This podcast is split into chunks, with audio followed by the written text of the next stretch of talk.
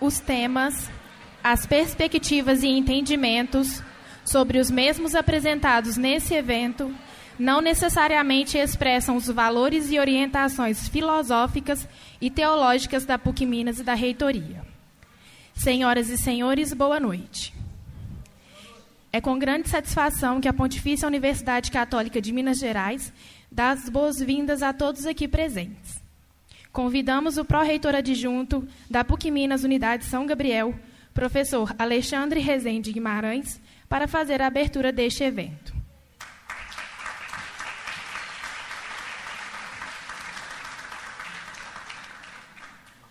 Boa noite. A nossa palestrante, professora Ivana Bentes, bom dia. É, cumprimento e agradeço a presença do professor Mosair, professor Cláudio, professor Elisa, professor Ricardo, professor Vanderlei, professor Davidson, por intermédio dos quais cumprimento os demais coordenadores e professores aqui presentes, prezados alunos e membros da comunidade. É com grande alegria que acolhemos a todos os presentes para a abertura da nossa décima Semana de Ciência, Arte e Política da PUC Minas, organizada e realizada anualmente na Unidade do São Gabriel, evento já incorporado ao calendário oficial de nossa PUC Minas.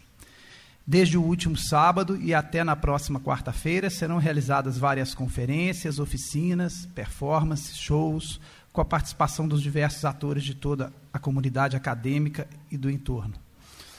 O tema discutido e escolhido para esta edição da SCAP debruça sobre as questões que envolvem a democracia, a tecnologia e os direitos humanos, e nos convida a refletir sobre as transformações, a incerteza e a inquietação vivenciada em todos os campos político, econômico e, particularmente, no social.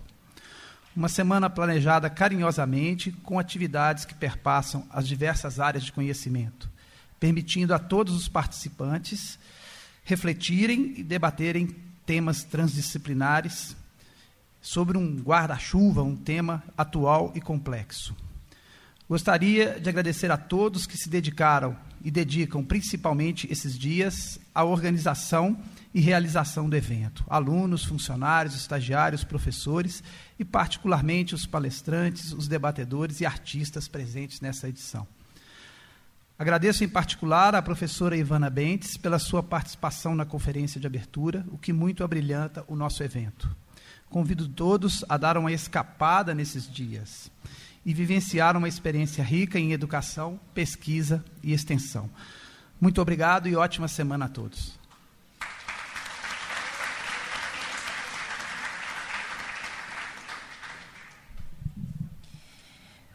Convidamos o diretor acadêmico da PUC Minas São Gabriel, professor Cláudio Marques Lister Bahia, para proferir suas palavras.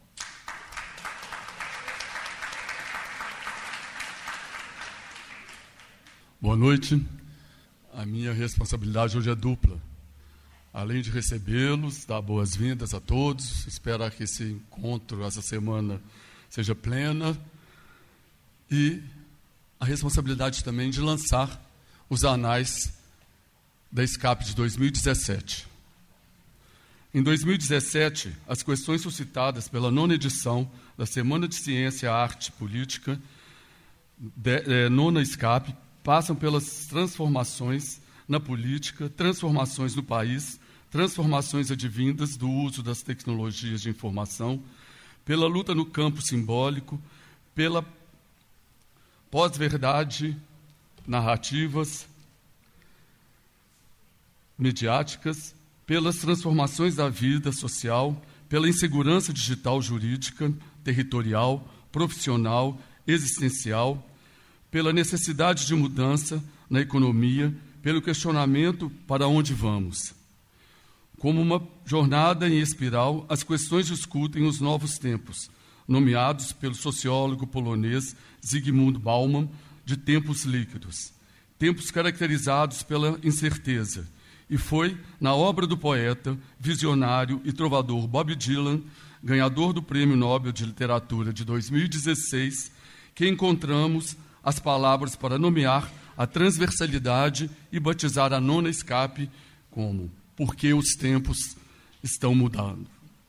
Diz o poeta Dylan: se vocês acham que vale a pena salvar o seu tempo, então é melhor começar a nadar, para não afundar como pedra, porque os tempos, eles estão mudando.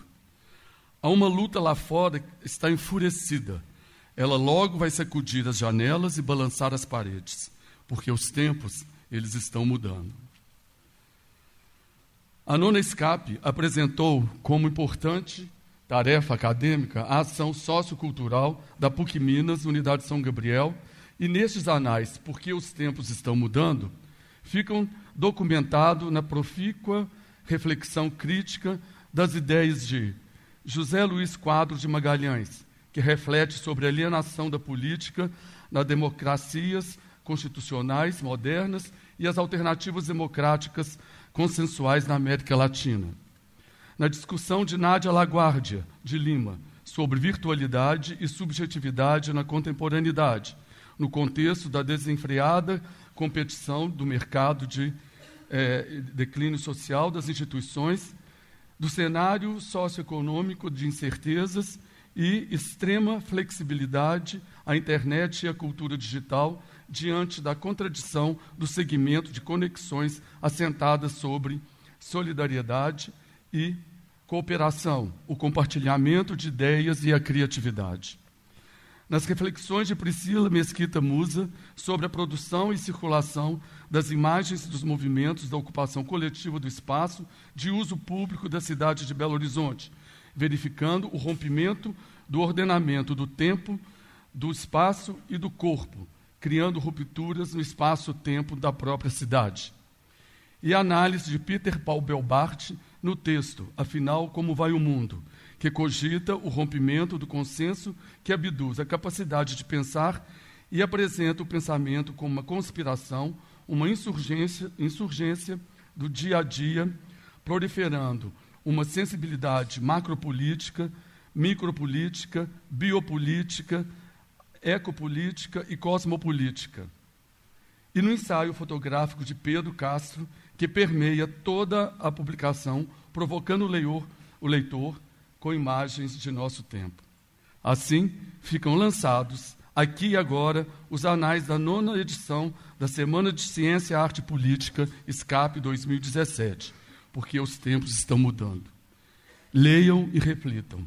Obrigado e boa noite.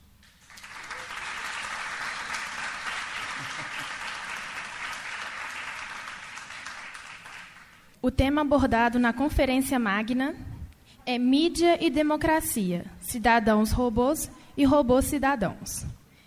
Para mediar esta conferência, convido o secretário de Comunicação e coordenador do Programa de Pós-Graduação em Comunicação Social da PUC Minas, professor Mosair Salomão Bruck.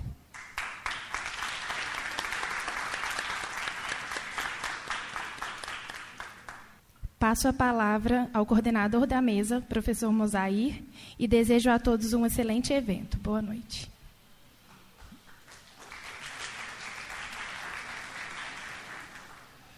Muito bem, boa noite. É, a Ivana já entra agora, a imagem? Então, era bom. Isso. Ivana Bens, boa noite, viu? Boa noite, professor. Boa noite, meninas. Tá certo. É, é, é, eu vou fazer aqui, Ivana. É, é, primeiro, muito obrigado pela participação. É, Para mim é uma honra. Eu acho que, nossa, acho que essa é a terceira vez, sei lá, que eu participo da abertura da SCAP. E eu acho um privilégio de verdade, assim. É, como, primeiro, como é, importante imprescindível a SCAP.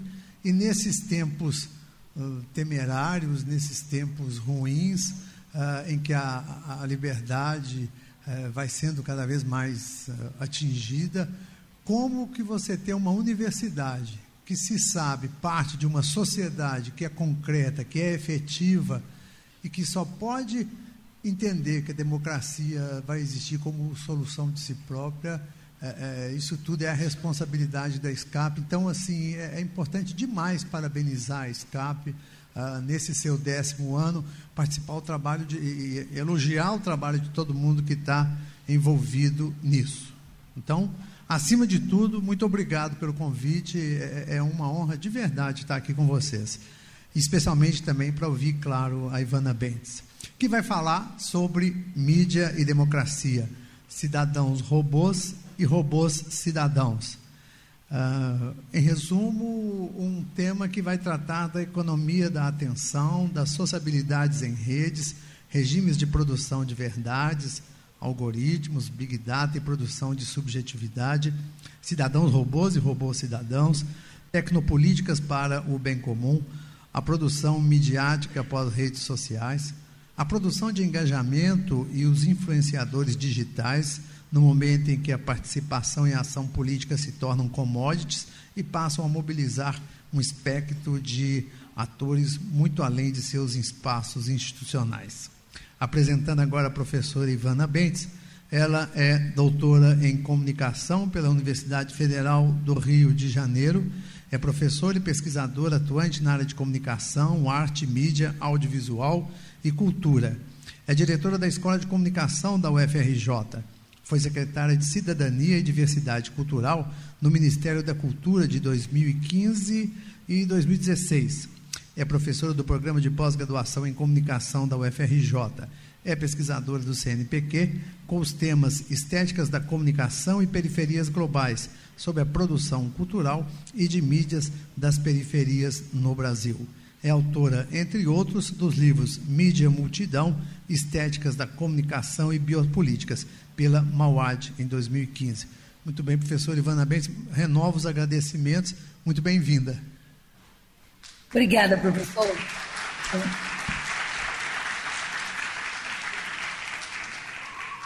Bem, eu vou começar então, antes é, me apresentando, Ivana Bentes, professora da Escola de Comunicação da UFRJ, e estou aqui numa experiência de copresença também muito é, inusitada, né? porque eu estou dentro do Media Lab, que é uma, um centro cultural é, em Madrid, na Espanha, que trabalha com inovação cidadã, e para onde eu vim para prototipar durante duas semanas, né, a gente desenvolver um projeto para aplicar numa universidade federal, que é o FRJ, né, para a gente pensar como os estudantes podem propor os seus projetos para desenvolver projetos da cidade. Mas eu vou falar isso talvez no debate, eu queria só chamar atenção para esse lugar muito é, de, de, experimentação né, e fiquei muito feliz com esse convite para a gente poder fazer essa conexão é, virtual né, e também é, num, num, dia muito feliz, né, agradeço o convite, num dia também muito triste, né, e é onde a gente viu enfim, 200 anos de história, né, da história brasileira serem destruídos no Museu é, Nacional, com o incêndio do Museu Nacional da Universidade Federal do Rio de Janeiro, né, o Museu da UFRJ, Museu né, do Brasil. Então, eu fico muito feliz hoje em falar de arte, de ciência e da cultura diante desse documento de barbárie que foi essa né, essa destruição, esse incêndio é, do museu. Mas, bem, é, quando me foi proposto né, o, o, tema para essa é, noite, me foi pela, pela, pela PUC Minas, pelos professores né, daí, me, me, propuseram falar do Brasil em transe, né, da democracia, da tecnologia, dos direitos humanos. Eu vou falar disso, mas antes de entrar exatamente nesse é, é, nessa questão, né, eu queria é, chamar a atenção para algumas outras é, questões ligadas à relação da mídia com a, a, democracia. Bem, eu vou tentar colocar aqui a minha apresentação agora antes de começar para vocês seguirem né, o que eu vou é, falando. Então, vou aqui é, compartilhar a minha tela como me ensinaram aí os técnicos da PUC Minas. Vamos ver se eu vou é, acertar. Né? Pronto. Eu acho que agora vai entrar aí a minha apresentação. Entrou? Já entrou? É, alguém pode me dizer se entrou a apresentação? Entrou. Tá tudo ok, professora. Enfim, então quando me, me propuseram né, esse tema do Brasil em transe, né, eu digo, bom, eu poderia também chamar de apocalipse sinal, porque eu acho que a gente está vivendo um momento, uh, um momento de crise, um momento de passagem, um momento em que mesmo uh, os nossos conceitos, né, nossa experiência sobre o Brasil, que nós entendemos como Brasil, eu acho que ela está é, mudando. Então, quando a gente fala de crise, geralmente se tem né, uma ideia ou, uma noção muito é, de estabilidade e de negativo, mas eu acho que esse momento que o Brasil está passando, a crise em todos os níveis, política, ética, né, de comportamento, ela é um indício de algo muito importante, que é que a gente não suporta também mais aquilo que a gente suportava até então. Então, a crise é, é um momento também de intolerabilidade. Eu acho que o Brasil passou nos últimos 10 anos por transformações enormes que desinventaram o Brasil, desinventaram aquilo que a gente achava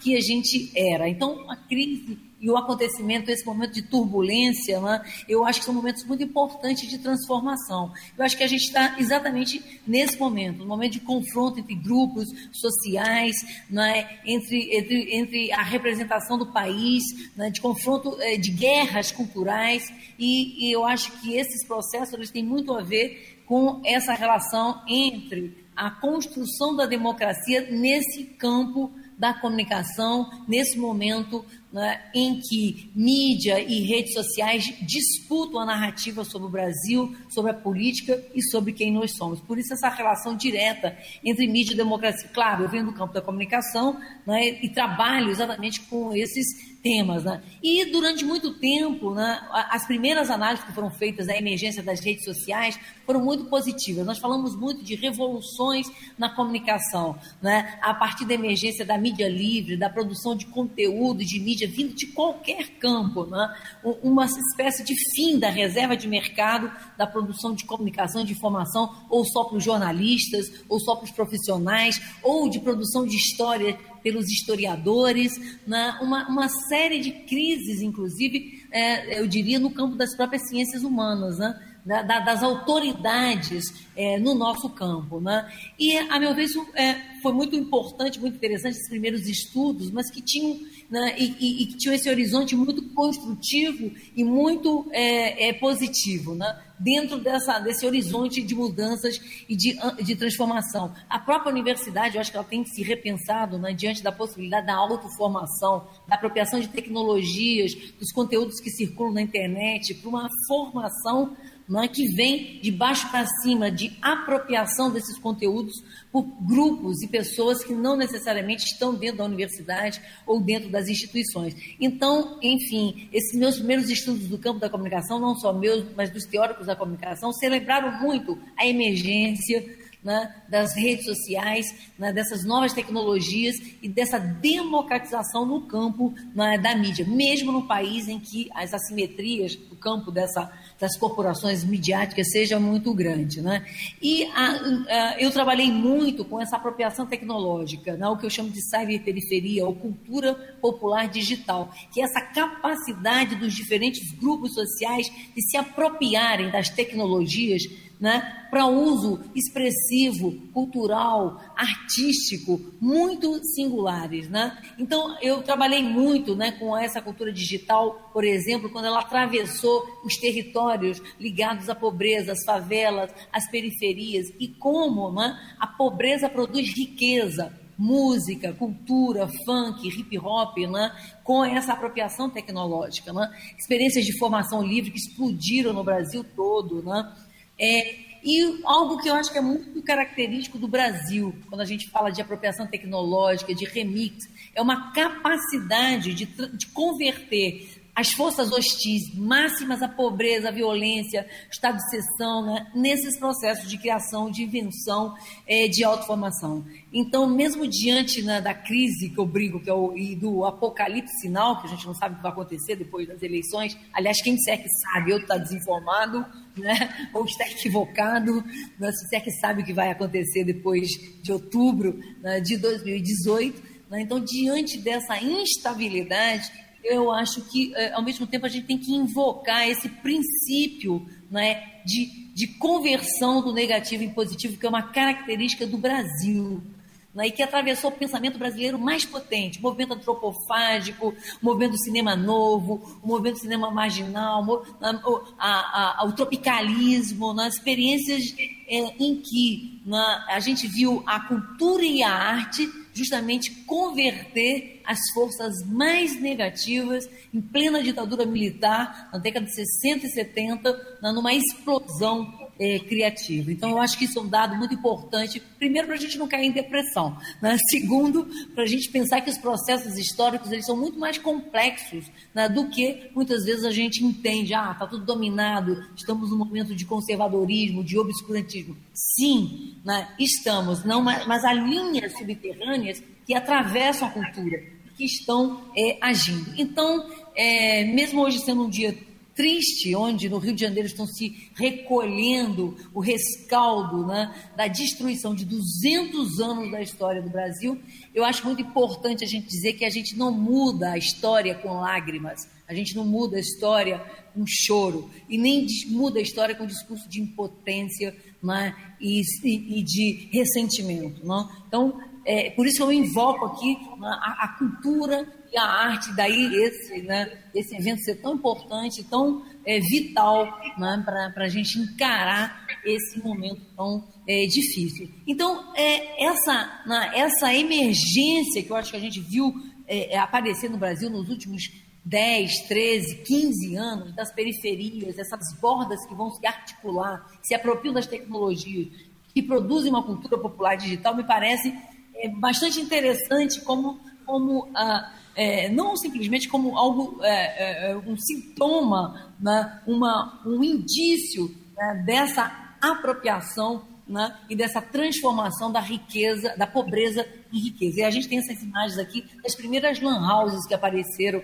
no Rio de Janeiro, nas favelas, né, onde se montava é, computadores com pedaços de, de sucatas, né, onde se fazia um, um uso né, é, da tecnologia para se construir novos ambientes né, de encontro, né, é que foi essa explosão, por exemplo, com a, a aparição na internet é, no Brasil das lan houses, dos lugares que é, construíam comunidade em torno da tecnologia.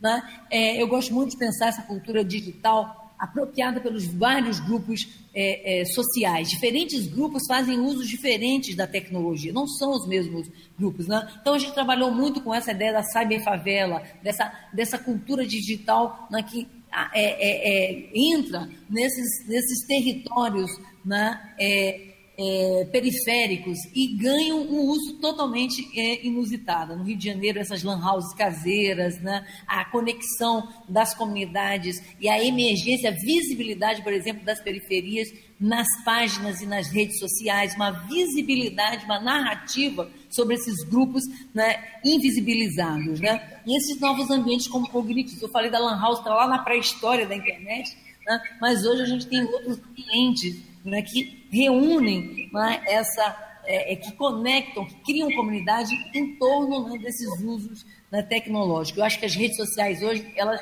são esses lugares de produção de comunidade entre pessoas que, é, é, é, é que vêm de lugares muito distintos. Né? A apropriação tecnológica feita pelos grupos indígenas, as aldeias e quilombos digitais, como a gente chama. Né? Primeira vez que eu conversei com um, um, indígena que trabalhava com cultura digital, Anapuaca Tupinambá. Eu perguntei para ele: Ah, é, e onde é a sua tribo? Ele falou: Não tenho tribo, eu tenho um portal na internet. A minha tribo, né, ela se reconectou, né, ela se reencontrou também a partir do uso das tecnologias. E hoje a gente luta pela causa indígena utilizando as novas tecnologias, as redes, os vídeos, né? Tem um projeto lindíssimo no Brasil, que é o Vídeo nas Aldeias, dos cineastas indígenas, que produzem narrativas e produzem estética nova a partir dessa mistura das culturas. Então, vejam, as tecnologias, elas atravessam os mais diferentes grupos sociais e elas são apropriadas de diferentes formas, né? Esse portal dos índios online, né? que também, é, enfim, usa os índios online e a web indígena, que uh, usa a tecnologia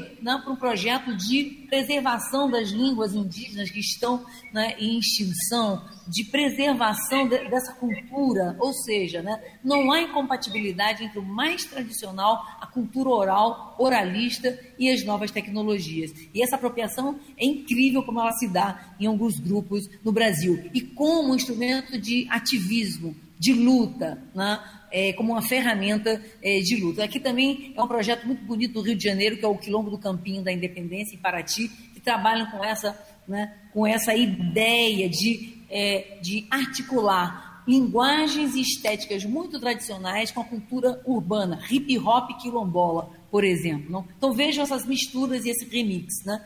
E eu gosto muito também de tratar do assunto que atravessa é, é as minhas últimas pesquisas, que é a emergência que, do que a gente chama de movimentos de novo tipo. Né?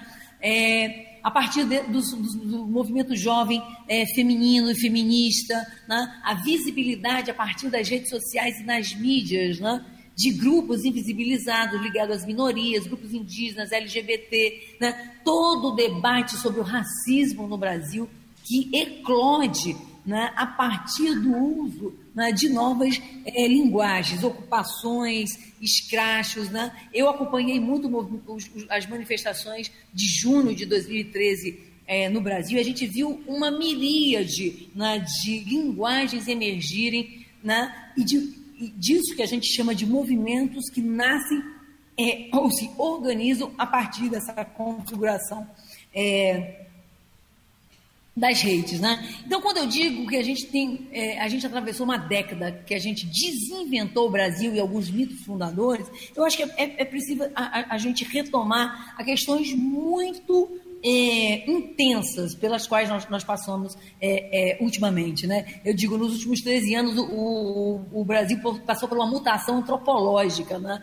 e abalou alguns desses mitos fundadores. Né? Por exemplo, né, que uh, o, o, o, Brasil tinha resolvido o problema do racismo com o multiculturalismo. Né? Nós tínhamos uma mistura, uma mestiçagem que tinha abrandado o racismo. Né? Eu acho que esse é um dos mitos mais propagados em torno da cultura brasileira. Eu acho que a gente viu com a discussão das cotas raciais, a gente viu né, que essa narrativa apaziguadora né, da mistura das raças, né, dessa escravidão doce, onde o patrão e a empregada né, se dão bem, onde a empregada doméstica faz parte da, da família, eu acho que se romperam. Né? Uh, a emergência de um discurso feminista que vai trazer a discussão do machismo né? Para a cena é, principal do debate público, né? toda a discussão do patriarcalismo, mesmo a brancocracia, quando no Brasil se discutiu que ser branco era um privilégio. Né? Então, eu acho que nós estamos num momento muito intenso, muito interessante, né? de, de rompimento mesmo com uma alta imagem que nós tínhamos no Brasil. Né? A ideia de que política não se misturava com futebol, e nós vimos, né, na, tanto na, na, na, Copa do Mundo, os movimentos de, de, protestos que já antecipavam, por exemplo, a tragédia do Rio de Janeiro, a falência do Estado do Rio de Janeiro, ela foi anunciada em 2013, né, pelos manifestantes de 2013, Sérgio Cabral, está preso, ex-governador do Rio de Janeiro, Ike Batista, preso, né? toda uma série de parlamentares celebrados pela mídia né? e que eram denunciados nas manifestações. Enfim, né? eu sempre brinco, quem eram os vândalos em 2013? Quem eram os, os reais black blocs né? da política, os vândalos, os depredadores do patrimônio né? público do comum? Sem dúvida, eu acho que né? A, a, gente sabe quem era hoje, quem eram hoje, né? Mas enfim, a emergência desses, quando eu digo movimentos de novo, novo, é, de novo tipo, e eu tenho uma, uma, uma, análise muito particular de 2013. Eu acho que foi um movimento multitudinário, né? Foi um movimento muito interessante, onde tinha gente de esquerda, né? do campo conservador, né? mas foi um movimento que inventou muitas linguagens, a linguagem das manifestações, das ocupações que redundaram depois, por exemplo, na ocupação das escolas pelos secundaristas. Então, a minha visão de 2013 não é que 2013 era origem da tragédia, nem que foi um golpe da CIA contra Dilma, né? como diziam meus amigos, né? meus amigos de esquerda. Meus amigos de esquerda diziam que 2013 era um, era um golpe da CIA contra. É, é, contra o PT. E os, os, os, as, as, pessoas conservadoras diziam que era a implantação do comunismo no Brasil. Ou seja, todo mundo estava errado, né? Enfim, né? achava que é, é, nós estávamos diante de algo manipulado. Óbvio né, que é, a gente descobriu depois, nas análises posteriores a 2013, que havia sim né, grupos conservadores, grupos, é, é, enfim, que participaram dessas manifestações com intenções muito distintas, mas a gente tinha ali um caldeirão, uma explosão multitudinária que poderia ter ido para todos os, os lados. Né? Então, é, se em 2013 eu acho que a gente viu essa explosão da diversidade, da multiplicidade de pautas, de linguagens, né? depois a gente viu também as manifestações de 2016 né, verde amarelas, com pautas conservadoras, né, indo para um outro, um outro campo. Né? Mas me interessa muito esse uso que os movimentos sociais, os desorganizados, pessoas que não vieram do par de partido, não vieram de universidade, não tinham nenhum tipo de experiência política, fizeram a partir da possibilidade de se organizarem pelas plataformas digitais, seja o Facebook, seja o, é, o, o uso do Twitter, seja formas de organização não é, institucionalizadas, né? E que redundaram adiante né, em movimentos muito interessantes, como eu digo, né, essa primavera feminista, né? Em que o espaço público é disputado, né? Esse aqui é uma, um, um um movimento né, que ganhou uma hashtag na internet chamado Chega de Fio-Fio e Deixa Ele em Paz. Eu me pergunto, há cinco anos atrás, há dez anos atrás, se alguém dissesse né, no Brasil que a cantada né, de rua era algo é, machista, né, provavelmente ia ser considerado um intolerante, um exagerado. Mas hoje a gente vai entendendo que muita coisa que a gente aceitava se tornou intolerável. Ou seja, o patamar do que era tolerável mudou. Isso é algo radical. Né? A gente não poderia imaginar no Brasil, num país como o Brasil, um apresentador de televisão como o William Vac perdeu o emprego porque fez uma brincadeira racista. A gente não podia imaginar um ator de televisão né, é, é, global também né, ser colocado lá na, na, na, geladeira, sair das telas por um comportamento né, de, é, de assédio. Então vejam a, o horizonte né, do que era tolerável em termos de racismo, machismo, né, é, mudou. E eu acho isso incrível, né? Apesar dos meus amigos na universidade, meus colegas professores, muitas pessoas né, é, é, é, é chamarem atenção pelo radicalismo dessas posturas, eu brinco sempre, olha, é, nós estamos num momento em que privilégio né, é, se tornou desvantagem né? Mas nós, né? Ou, ou, nós, ou pelo menos homens, eu brinco, se você é homem, se você é branco e você é hétero, quando você abrir a boca, saiba que você já está errado. ou pelo menos você já está num lugar em que você tem que ouvir mais do que talvez falar. E isso é talvez muito violento para toda uma geração. Né? Então eu entendo todos os meus amigos professores, pessoas maravilhosas, ilustradas, que estão em crise profunda com esse momento em que seus privilégios se tornam uma desvantagem. Mas eu acho que é um momento importante, porque sem essa radicalização a gente, é, a gente também não avança. Tudo fica a mesma coisa. Se a gente não colocar essa, esse senso comum né, é, em questão.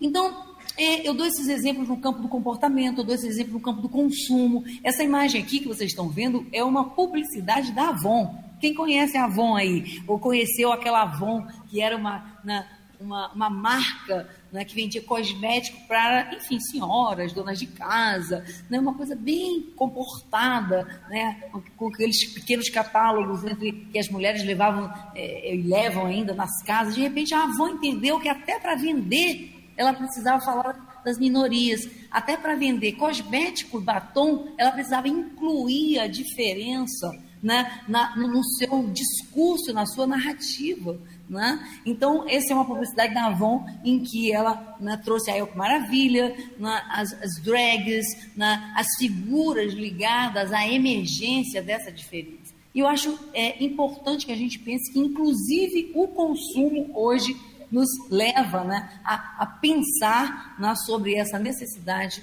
né, dessa, dessa ampliação, dessa radicalização do que a gente chamava de democracia eh, no Brasil. Ou esses movimentos, o afropunk, né, aqui é uma, algumas imagens da Carol Conká, né, que trabalha com a estética negra, né, afro, pop, né, valorizando né, através do cabelo, da moda, fazendo política a partir do corpo, da moda, do cabelo, ou seja, uma outra maneira de a gente pensar né, o discurso político, né, da gente pensar o comportamento é, é, político. E esse mediativismo nas redes, que me interessa muito, que eu trabalho né, é, muito, em que a gente viu é, ganhar visibilidade temas, enfim, é, invisíveis, não falados, né? ou então falados a, a, a, a, meia a meia luz ou, ou, no silêncio dos pequenos segredos das famílias, como o assédio, né? essa, essa, essa campanha né, do meu primeiro é, é, assédio que foi chocante, que foi impactante, né? porque revelava algo que, enfim, todo mundo sabia, mas não vocalizava. Né? que é na família, é entre as pessoas mais próximas, é entre os né, junto com os são os cidadãos de bem, as pessoas mais normais que cometem assédio, abuso, né, que violentam, que batem. Então vejam só é, que momento assim rico, importante, né, é, da cultura brasileira. Então eu trabalho muito com essa ideia da mídia multidão, ou seja, esse momento em que os muitos passam a produzir conteúdo, mídia, campanha, incidir e disputar a narrativa sobre o país.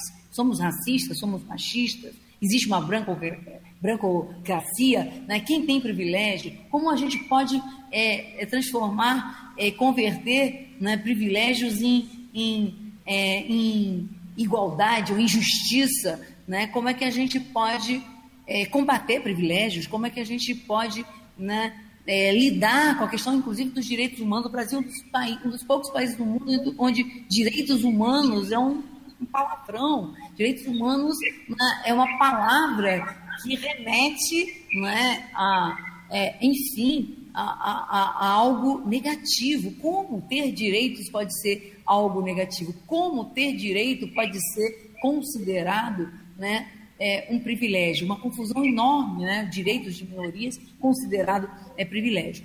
É, enfim, e, e, me parece que essa, né, essa onda né, que nós estamos experimentando, vivendo no Brasil, obviamente que ela não é só do Brasil.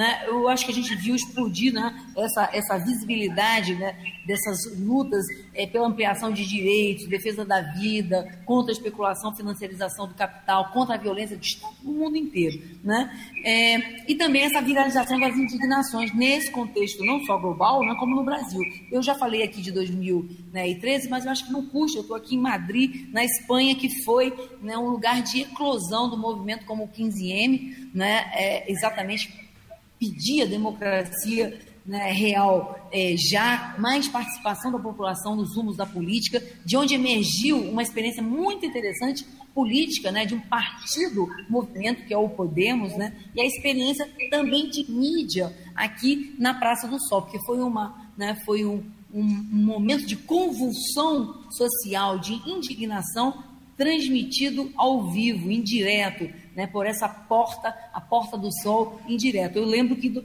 na, nessa, nessa ocasião eu acompanhava as manifestações né, aqui do 15M na Espanha, as acampadas que iam se multiplicando por todo o país em tempo real. Né? E era absolutamente comovente né? o uso de uma tecnologia para produzir adesão e comoção no mundo inteiro. Né? É, e, e, claro, quando, voltando um pouquinho a 2013, antes da gente chegar nas questões né, de tecnologias, de mídia né, é, mais recentes, eu, eu, acho muito importante falar de 2013, porque a gente, né, grande parte das análises sobre 2013 falavam de, uma, de algo né, que não foi previsto. Sim, ninguém podia prever aquela irrupção de, de grupos, de pessoas e de pautas nas ruas. Né? Mas é muito interessante que antes da eclosão de 2013 a gente viu uma série de outras experiências e movimentos usando as redes sociais né, para protestar contra o Código Florestal, né, grupos que é, mudavam o seu sobrenome nas redes né, para colocar o nome Guarani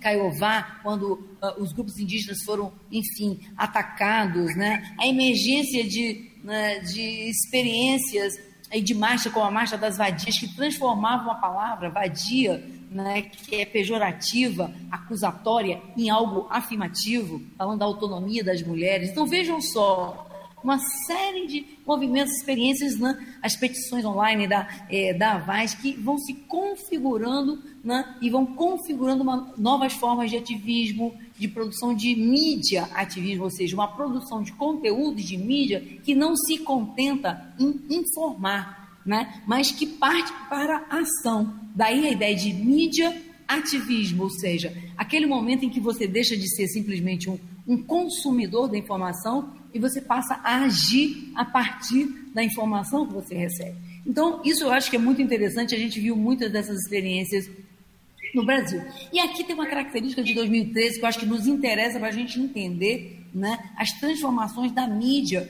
é, contemporânea. E eu estou falando dessa figura né, dos desorganizados. Né? O que são esses desorganizados? Essa multidão de novos sujeitos políticos que, né, que emergem com suas novas linguagens. Né?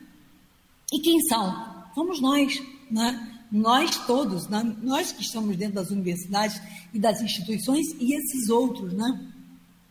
que vêm de outros espaços, né? de experiências, né? de territórios. Né? Então é muito interessante. Se a gente pensar por exemplo, nessa, nessa, nesse último, nessas últimas manifestações e esse movimento dos caminhoneiros, quem eram os caminhoneiros, né? Onde eles estavam, assim, caminhoneiros, quem são, onde vivem, o que comem, onde estavam eles, que de repente eles emergiram com uma força impressionante, mas se articularam através do WhatsApp, usando essas mídias para pressionar na, o, o governo, para levar suas reivindicações de forma né, organizada de uma forma que não tinha é, e não se via, não, não dava visibilidade às suas lideranças. Então, vejam só, nós estamos experimentando movimentos de novo tipo surgir. Né? É, o, a, a, greve dos caminhoneiros ela foi tão inusitada nessa forma de organização através do WhatsApp, né, que colocou o nosso o, o, o governo temeroso né, e, e, e, golpista em crise, né, porque os porta-vozes do governo perguntavam, é, como aqueles alienígenas que chegam no país e perguntam, nos levem ao seu líder, né? Quem são os líderes dos caminhoneiros? Nos levem aos seus líderes. E simplesmente esses, essas lideranças eram difusas, eram né, distribuídas, né, ou seja, eram multilideranças. Então vejam vocês como esses esses movimentos que estão emergindo, eles não têm a forma tradicional do partido, do sindicato, né, tal qual nós conhecemos. Então é muito importante estarmos atentos. E como a comunicação é decisiva para organizar os desorganizados. É? como ela foi decisiva para organizar os caminhoneiros. Né? Eu vi uma matéria no, no meu país interessantíssima que dizia que a, a, o uso do WhatsApp pelos caminhoneiros, na greve dos caminhoneiros, foi depois do 15M, depois da Primavera Árabe, depois dessas manifestações, depois do, na, das, das experiências de 2013, a experiência mais radical né, de organização né, através desses dispositivos móveis com uma incidência política muito, muito forte, colocando nessa mesma linha de importância desses outros movimentos. Né? É, enfim, em 2013, né, eu estava na escola de comunicação, na direção da ECO, né, para onde eu voltei. É, agora, e a gente abriu a escola de comunicação para esses coletivos de mídia, né, grupos como o da Mídia Ninja, né, fizemos experiências incríveis em que os estudantes do curso de comunicação se juntaram a esses mídia livristas para produzir conteúdo nas ruas, com transmissões é, ao vivo, produzindo o que a gente chama de contra-discurso e contra-narrativa sobre né, as pautas dessas manifestações né? porque o que a gente via nas mídias corporativas eram apenas as, as imagens de violência, as imagens de destruição, né? a ideia né, dos vândalos baderneiros, vândalos, vândalos, vândalos, né? repetida a exaustão. Né? É, então foi muito importante essa emergência né, dessas mídias livres em 2000 é, e, e 13. Né? De novo, os desorganizados que se juntam, se organizam para produzir um pacto narrativo, para disputar a narrativa sobre um acontecimento. Então, eu acho que a partir de 2013 nós começamos a falar de disputa narrativa no Brasil. E isso eu acho que é, uma, é, uma, é um termo muito importante para a gente entender que, né, mesmo com avanços políticos, às vezes econômicos e sociais, se você perde a disputa narrativa, você perde na política. De certa maneira, eu acho que foi isso que aconteceu com todo esse processo do impeachment que nós vivemos. Né? Foi uma derrota narrativa, construída, que desmontou e desconstruiu um campo político. E a gente está dentro dessa disputa narrativa nesse momento, às vésperas né, de uma eleição que eu espero que não seja né, o Brasil em transe, sim, mas não na do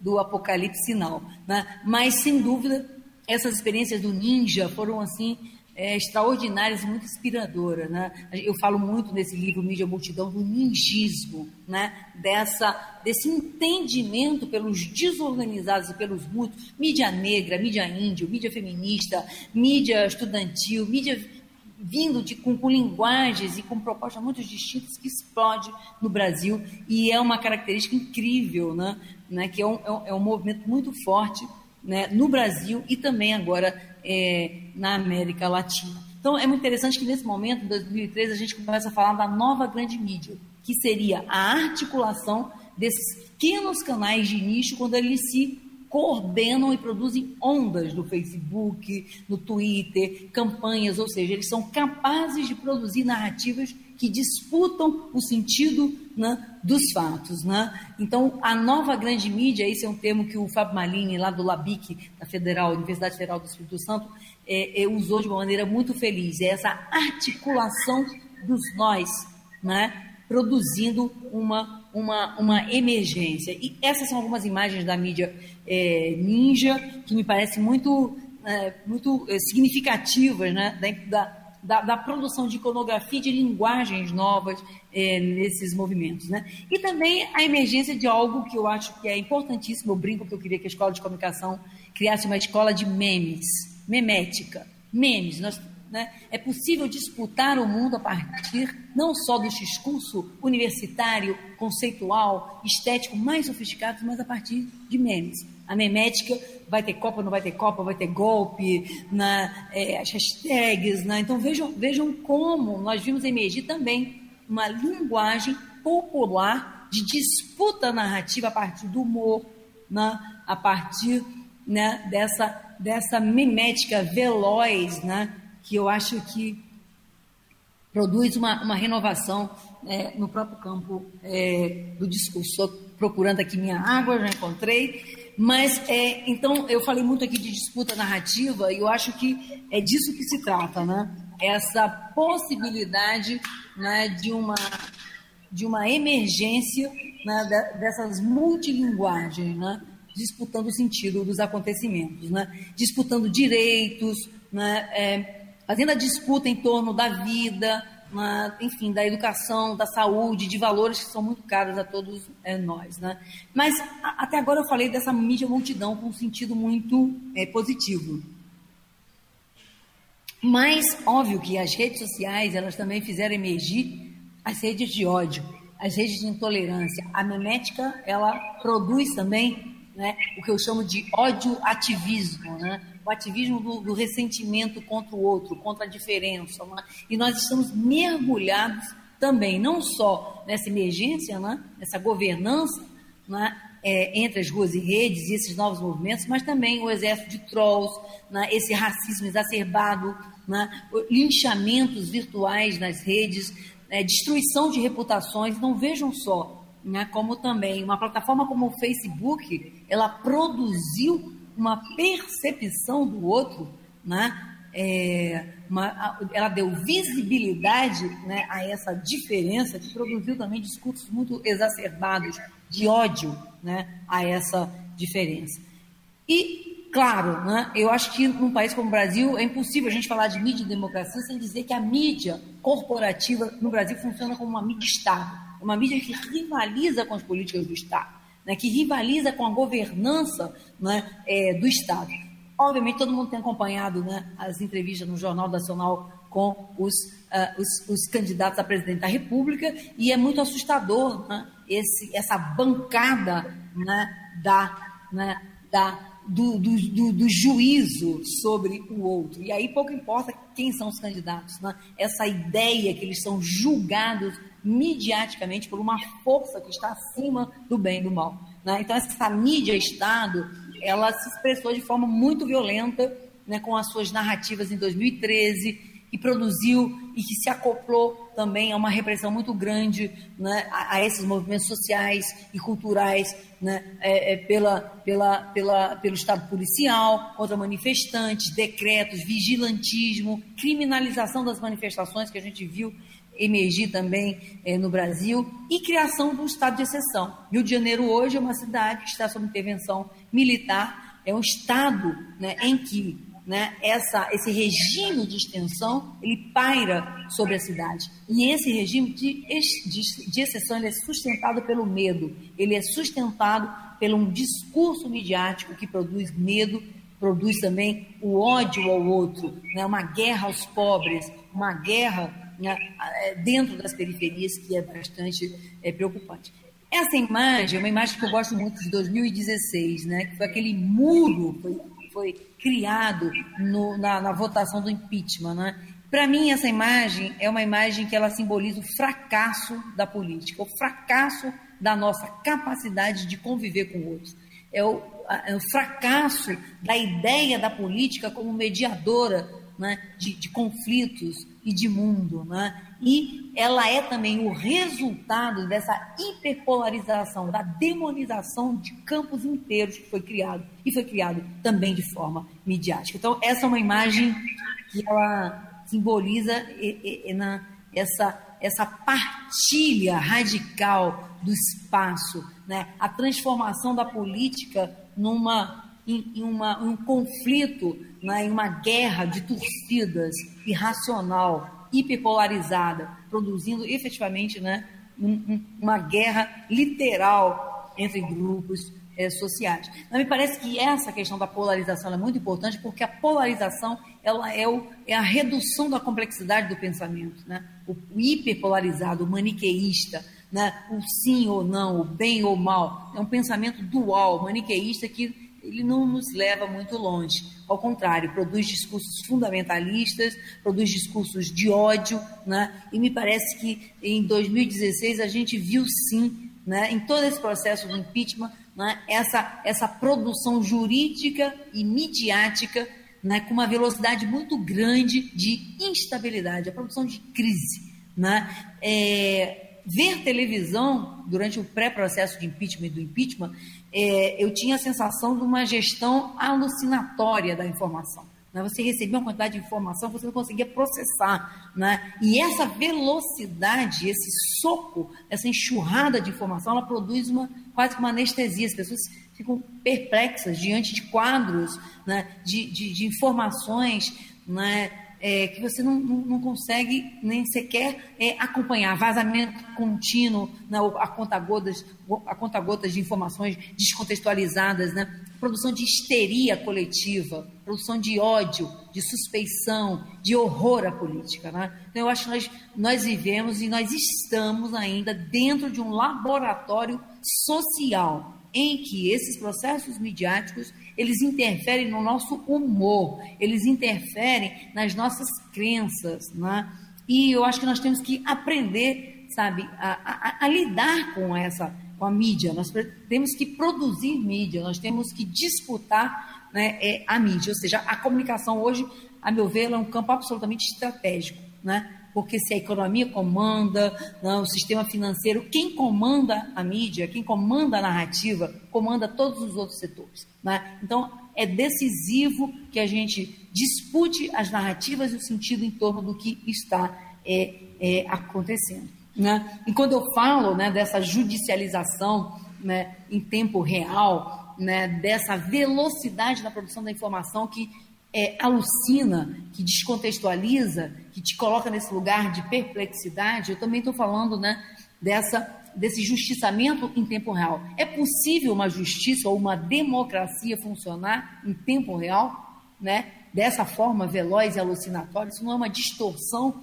né? Tem um, um, um, um, autor que eu gosto muito, que é o Paul Virilio, que ele fala da ditadura da velocidade. Como né, a aceleração e a velocidade ela produz descontextualização. Né? Então, se a gente pensar nesses processos de justiçamento em tempo real, midiáticos, como eu digo, reputações sendo destruídas a partir de uma manchete de jornal, né, de, de uma, uma matéria no Jornal Nacional, no Fantástico, na televisão ou nas mídias sociais, né, a gente percebe o poder né, midiático de construir reputação e de destruir é, reputação. Né, denúncias, delações diárias. E como as pessoas incorporaram isso nas redes sociais. Né, difamação, né, às vezes é isso, um denuncismo, às vezes irresponsável, que destrói reputação, vidas. Né? Uma outra característica que me parece muito importante do campo midiático, do campo inclusive estético, do campo da dramaturgia que a gente vai encontrar nessa forma de produzir a política contemporânea, é ficcionalizar o real, né? roteirizar, espetacularizar, novelizar o real. Cenas do próximo capítulo, personagens demoníacos, né? É, que são é, construídos, né? É, então, a ficção, a, a, o teleshow da realidade, ela é, uma, é um gênero brasileiro muito forte. Né? Nós temos uma tradição muito grande em telenovela, uma dramaturgia forte, né? é, inteligente, e ela também é usada na ficcionalização e nessa moralização, na construção de consenso, né? É, né? na, na produção de comoção, de dramatização emocional, como eu digo, produzir histeria, produzir ódio, produzir é, suspeição. Né? Então, acho que a gente tem que estar muito atento a, a, esse campo. E eu acho que uma questão muito importante de 2013, que eu acho que atravessa o nosso, é, o nosso debate até agora, é esse, o limite das instituições. Né? Essa desconfiança da mídia, dos partidos, né, do Estado, né, é, enfim, né, essa, essa discussão em torno da autoridade dos discursos. Que eu tenho alguns cartazes da época né, é, do impeachment, ou seja, a, a, a, o uso dos argumentos mais contraditórios, paradoxais, para se né, é, é, afirmar uma determinada é, é, crença. Né? Isso aqui é a, memética estado puro. Né? Me dá um meme para me é, é, responder uma argumentação super sofisticada que eu não sei, não sei, não sei argumentar ou desenvolver. Então nós temos pérolas como essa, né? Cunha corruptos, mas está do nosso lado. Mas também toda a emergência, como eu digo, de, né, de, de linguagens novas no campo do, né, do campo do ativismo, a tentativa de renovação da linguagem política. Então veja, a crise produz linguagem, a crise produz renovação, a crise produz formas né, de articular né, é, e de disputar essas narrativas né, é, é, nova, pop, uma linguagem. Isso aqui são alguns cartazes, né, alguns flyers da, da, da, mídia ninja, de alguns movimentos da cultura, né, é, enfim, nessa, nesse debate em torno da disputa pela democracia. Estamos num regime de democracia, num regime de exceção, né? É, como aprofundar a democracia é, no Brasil. E aqui é um uso muito interessante, né, com figuras urbanas, ou seja, a, a estética, a gente subestima muito a linguagem. Eu não acredito mais em nenhuma linguagem partidária gritada, é, berrada em carros de som, é, os comícios tradicionais, né? Enfim, há uma saturação da linguagem, não é só da política tradicional, da linguagem tradicional. Então é muito interessante como a gente vê essa tentativa, essa busca de renovação né, da linguagem. Eu acredito muito na linguagem, vem do campo do audiovisual e da estética, e eu acho que a gente subestima né, é, a linguagem. Né? Bom, e agora, vindo para alguma, algumas questões né, contemporâneas, olha, alguém me avisa do meu tempo aqui, que eu tentei, eu tentei é, ficar controlando, mas 45 minutos, bom, já estou acabando então. Né? Mas agora que vem a, a, discussão e a apresentação da questão das fake news. Né? Eu digo, as fake news sempre existiram, óbvio que elas sempre existiram. Né? A gente está, enfim, né, viu uma quantidade gigantesca de notícias falsas, malversadas, eh, deturpadas, né, sendo produzidas pelas mídias corporativas. Mas a discussão em torno da verdade é uma discussão, inclusive, filosófica, histórica, muito importante. O Nietzsche, que é um filósofo que eu gosto muito, ele diz que a verdade é a história de um erro. O conceito de verdade é, é, é, é a história de um erro. Porque quem diz que tem a verdade, né, é, sempre desqualifica né, a, a, percepção né, de outras verdades. Né? O discurso fundamentalista ele toma a verdade para destruir o outro, para desqualificar o outro, para suspeitar. Né? Então Nietzsche diz que né, é, a, a, a, verdade é a história de um erro. E a gente vê muito essa discussão no jornalismo, na ideia de objetividade, de verdade. A gente discute muito isso no campo do, jornalismo, como a ideia de um jornalismo imparcial,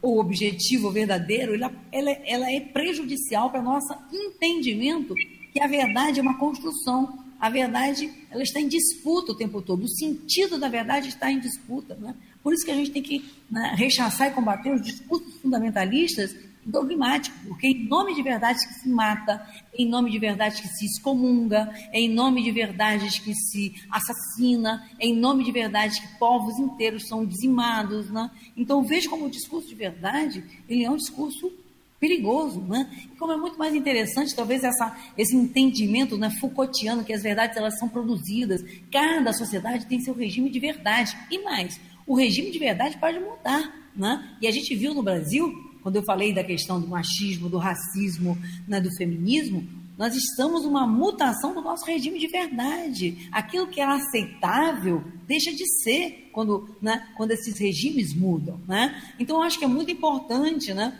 a gente né, é, é, é, se perguntar né, justamente por, pelo, pela produção da verdade. Como se produz determinados né, sentimentos, experiências, né, como, se, como a ciência produz verdade, como o jornalismo produz verdade, como os regimes jurídicos e a lei produzem verdade. A lei, inclusive, ela produz o próprio crime. Né? Quando, né, um, por exemplo, a discussão né, da, da, da, das drogas, né? É, enquanto as drogas forem consideradas ilegais, né, enfim, elas geram crime. Né? A qualquer momento você pode legalizar e um crime deixar de existir. Ou seja, as leis produzem, inclusive, os seus crimes. Né? Os crimes estão ligados né, aos regimes jurídicos. O que era crime deixa de ser crime. O que não era se torna crime. Né? É, o crime de racismo, que não existia e passa a existir, né, ou passa a ser né, visibilizado pela sociedade brasileira. Né? Então, é muito interessante a gente perguntar quais são os métodos de produção de verdades em todos os campos. Né? É, entendendo que, justamente, né, esse campo da, da, comunicação, do jornalismo, né, nós estamos dentro da fábrica de fatos, né? dentro da fábrica de memes, dentro da fábrica né, de fatos que nos né, que produzem as verdades das quais a gente é, acredita. Né? Então, é muito interessante, já saiu um dossiê maravilhoso da comunidade europeia em torno da questão da fake news, em que eles dizem que fake news é uma noção ruim, que é melhor falar de crise de desinformação. Nós estamos no meio de uma desordem informacional, em que as pessoas perderam parâmetro né, é, em relação ao que pode ser objetivo ou no que elas podem acreditar é, ou não. E é muito interessante essa discussão de verdade e de crença, né? É, quando a gente, enfim, todo dia a gente recebe uma corrente com boatos, com alarmes, né? com uh, teorias as mais absurdas, a Terra é plana, vai acontecer uma catástrofe daqui a, a três dias, né? porque é, as notícias falsas, né? E os boatos eles podem ser desmentidos. Mas e as crenças? Aquilo que a gente realmente acredita, quem pode desmentir uma crença? Né? Então vejam só, é muito importante a gente entender que a gente também está no regime né, de crença. E que crenças nós podemos respeitar as crenças, né? Ou podemos nos perguntar: a minha crença me leva a produzir talvez injustiça, né? o fato de eu acreditar que eu ser branca, eu tenho alguma superioridade sobre um outro corpo, né? de outro grupo social ou do meu status social, essa minha crença ela pode produzir crime, ela pode produzir injustiça, ela pode produzir morte, inclusive. Né? Então é muito mais interessante a gente produzir, perguntar talvez não pela verdade das coisas, mas qual o efeito daquilo em que eu acredito. As crenças matam também, né? E aqui né, é muito interessante a gente pensar que durante muito tempo a gente lidou com esses regimes de verdade, verdadeiro e falso, como dois polos, né? ou é verdadeiro ou é falso, e aí a gente vê nessa disputa né, em torno das fake news, né, nessa enxurrada, essa produção de notícias para as suas crenças.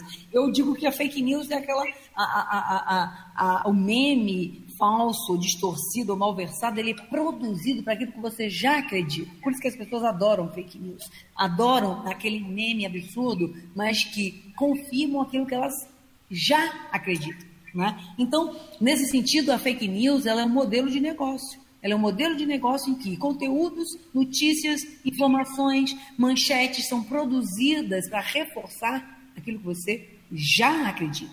Vejam só que que impasse que nós estamos, né? Então, as agências checadoras, né, elas vêm trabalhar com essa ideia que parecia tão distante, né? que entre verdadeiro e falso você pode dizer que existe o exagerado, né? o aqui, né? o, o, é, o insustentável, né? o impreciso, né? o distorcido, o malversado. E aqui eu trouxe alguns exemplos de fake news que eu acho que elas falam com aquilo que a sociedade brasileira no momento é, está mais é, é, receosa. Novela apresentará primeiro beijo gay infantil, diz Fátima Bernardes. Ou seja, vejam só né, a produção né, de né, perversão a partir das novelas e, e da mídia. Né? Ou essa aqui. Isso aqui é a crise de autoridade mesmo, né? Zezé de Camargo tem razão, nunca houve ditadura no Brasil. Vejam só, Zezé de Camargo, sociólogo, né, historiador, né, cientista social, abre a boca para dizer que não houve ditadura no Brasil.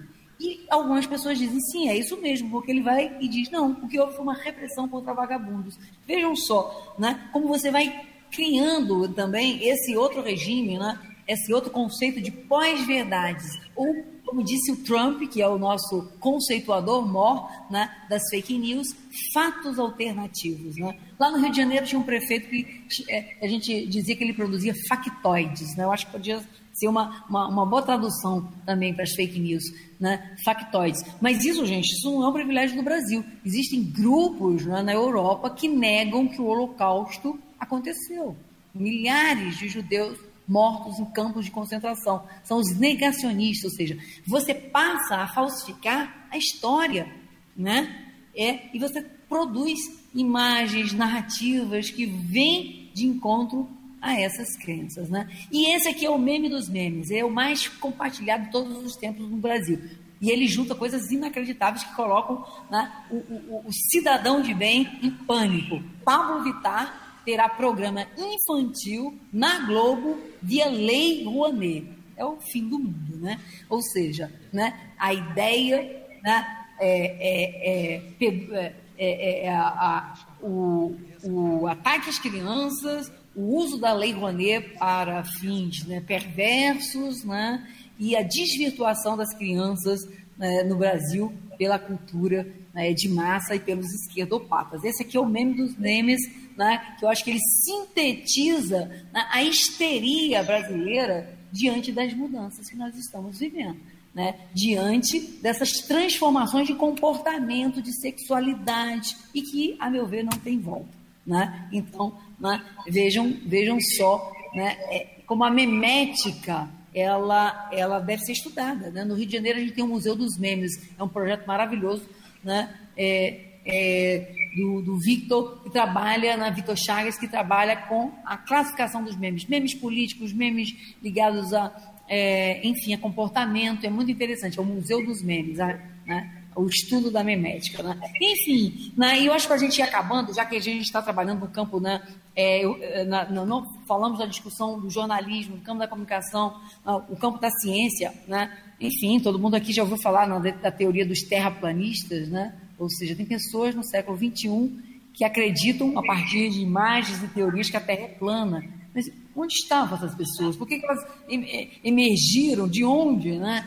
Eu, eu, fui dar uma palestra no SESC que tinha uma moça que veio com professora, por favor, me ajude. Eu falei, mas o que foi? O que, aconteceu? A minha família inteira foi pega pela teoria da Terra é plana. Só sobrou eu e a minha avó, de 89 anos, que ainda acreditamos que a Terra é redonda. O que, que eu posso fazer né, provar para os meus familiares que a Terra é redonda? Então, vejam só, né? pega, como se fosse um vírus que pega o meme, a memética, a virose, o contágio, uma ideia que ela caminha né, e anda sozinha. Eu no Rio de Janeiro, né, a vacina contra a febre amarela, né, a, o, os memes e as fake news diziam que o, o Estado brasileiro né, estava produzindo mortes a partir da vacina é, é, é, da febre amarela, por, com, é, aliás, desculpa, a febre amarela não, a, a, a, vacina contra a gripe, que é aplicada né, majoritariamente na, nos grupos de terceira idade, porque queriam matar os velhinhos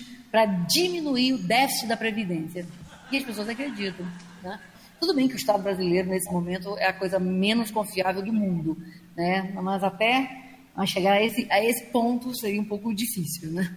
Bom, quando eu falei de crise de autoridade, né, ela chegou na arte. Quem diz o que é arte? Né? Eu acho que toda a polêmica em torno do, do Queer Museu, essa memética aqui do MBL, exposição macabra do Santander, que criminalizou o campo da arte, né? o campo dos é, artistas, de, produzindo histeria, produzindo comoção, eu acho que é um exemplo muito importante dessa judicialização também no campo da arte. A judicialização não ficou no campo da política, não? É? ela chegou no campo da arte. Né? Foram lá, né, o promotor da infância e da juventude foi lá a Porto Alegre para fazer quase que um exame ginecológico das, dos quadros do Queer Museu para ver se tinha pedofilia, zoofilia, né? e chegou à brilhante conclusão né, que as obras, não há pedofilia na, na obra, são imagens que podem ser caracterizada como imagem de sexo, ou sexo explícito, mas do ponto de vista criminal não há, não há nada ali. Uma obra de arte não produz crime por representar através das imagens né, cenas, sejam de sexo ou de nudez. Né? Mas vejam só, nós estamos no campo da disputa. Né? Ah, o caso do, do, do, do, do Queer Museu, né, que fechou uma, uma, uma exposição com mais de 300 obras, inclusive obras, né, enfim, clássicas, ele é, é, é, ele é uma é, ele é muito sintomático, né, dessa não só da polarização das guerras culturais nas quais nós, nós é, entramos, no efeito de verdade produzido pela descontextualização, porque foram só cinco obras, de mais de 300 obras da exposição do Queer Museu que foram usadas para produzir histeria. Ah, isso é pedófilo, isso é zoofilia cinco obras em mais de 300, descontextualizadas, produzindo, disputando o sentido né, do, né, da produção artística. Né? Então, eu acho que não é, é, é, não é minimizar, falar, não é exagerar falar em guerra cultural. E esse componente político que eu acho que ele vai estar muito presente, inclusive, na disputa dessas eleições demonização do campo da arte, da cultura, dos artistas, né, dessas minorias. Né? Então, a gente está num momento, né, é, é, eu acho, é, importante justamente da emergência de novos regimes de verdade. Né? Porque a verdade produzida nesse discurso em torno da criminalização dos artistas ele foi produzido por clique, por likes, por compartilhamentos, né? uma quantidade gigantesca de imagens sendo, é, em uma velocidade muito grande, sendo né, circulando, o uso de robôs na, na, na, na no impulsionamento dessas informações, né, é, inclusive para é é, é, é, é, promover, impulsionar, né, enfim, uh, algumas crenças políticas. Né, daí eu falar né, do, desse cidadão robô. Né, o MBL deu um salve. Vamos derrubar a página na internet do Santander houve um enxameamento, né, as pessoas se dirigiram à página do Facebook e é, ranquearam a página de forma mais negativa. Né? Então, de uma hora para outra, né, o Santander Cultural de Porto Alegre, que era uma instituição de prestígio super bem avaliada, né, foi considerada uma promotora né, da pornografia e de crime. Então, vejam só, uma velocidade muito grande, né, esse enxameamento. Vamos para cá vamos derrubar essa página, vamos produzir um fato político. Não é? é então, é, é, o que a gente chama no campo da comunicação de comportamento de manada, que permite essa, né, esse, esse enxameamento para um lado e para o outro. Então, vejam só, ao mesmo tempo, né, a potência da multidão para disputar com as mídias corporativas, mas também né, essa automação da comunicação, essa velocidade, né, produzindo também é, fatos bastante problemáticos, né? Essa, é, esses cidadãos zumbis, né? Quando eu falo de, é, é, de, de cidadão robô, estou falando dessa figura que fica replicando sem ler, nem, nem é só, ela só, só lê o título, não lê a matéria, né? Vê o meme e replica como aquilo, como se aquilo fosse a mais pura, é, algo absolutamente objetivo, né? E verídico, né? É, então, eu acho que na, a, a, gente está lidando com uma ética né, e com um comportamento de automação. As correntes no WhatsApp, né, uma atrás da outra, as pessoas não mal leem, elas vão passando, né, de novo, de uma maneira veloz, de uma maneira é, virótica, construindo consenso, construindo a, uma atmosfera é, é, emocional. Né, então, acho que a gente precisa falar da memética, dessa velocidade, dessa automação do campo da comunicação, mas também da resistência usando exatamente essas mesmas ferramentas. E aí eu vou acabando, eu trouxe aqui um exemplo que eu acho que foi um, um uso muito interessante da memética como contradiscurso, usando o humor para se confrontar a essa, na, a essa produção de histeria né, diante, por exemplo, das obras do Queer Museu. Vocês é, souberam que o nosso, é, nosso prefeito Bispo disse que a exposição do Queer Museu não iria para o Rio de Janeiro de jeito nenhum. Ela foi, ela está lá, né, com uma quantidade gigantesca de público, foi levada né, por uma, um processo de, né, é, é, de financiamento é, público, né, através do crowdfunding, né, de uma vaquinha eletrônica, e conseguiu arrecadar um milhão de reais. Tornou possível levar uma mostra gigantesca para o Rio de Janeiro, porque as pessoas e o público queriam ver. Isso eu acho também que é uma questão muito interessante para a gente pensar essas novas formas de financiamento, né, que partem, que fazem uso das tecnologias, enfim, para financiar o comum, aquilo que a gente quer ver. E eu trouxe aqui uns exemplos do nosso bispo diante, horrorizado com obras de arte. Né? Esse é um quadro clássico da história da arte, né? e esse, essa tentativa né, de, né, de censura patética né, que passa por um desentendimento, por uma falta de repertório do que, né, do que é a liberdade no campo artístico. Né? Enfim, por todo o debate que a gente possa fazer sobre a questão né, da, da, da, da, faixa etária, quem vê se o pai tem responsabilidade e tem autoridade para levar o nome à criança, né? mas nós estamos falando do campo da arte, da liberdade, na, enfim, da autonomia. E ao mesmo tempo uma coisa muito bacana, a quantidade gigantesca de pessoas passaram a discutir o que é arte e o que não é arte. Ou seja, os desorganizados passaram a disputar o sentido do que é arte, do que é artístico, né, do que pode ser ofensivo ou não para determinados é, grupos e também respeitando, né, digamos assim, a, a, a, é, as crenças e os pontos de vista de todos, mas não censurando, impedindo pessoas de entrarem no museu, que é um lugar seguro. Eu não conheço nenhum caso de estupro, né, nem de violência dentro de museus, né, ah, é, enfim, né, é, é, um, é um campo em disputa. E é, eu queria acabar justamente falando dessa comunicação na era da sua automação massiva, ou seja, nós estamos vivendo a construção da opinião pública né, de forma automatizada e de forma é, massiva. Né? Isso tanto para o melhor quanto para o pior. Né? Porque a gente produz campanhas, os grupos né, se articulam para disputar o sentido, para construir verdades que podem se tornar é, consensos, né?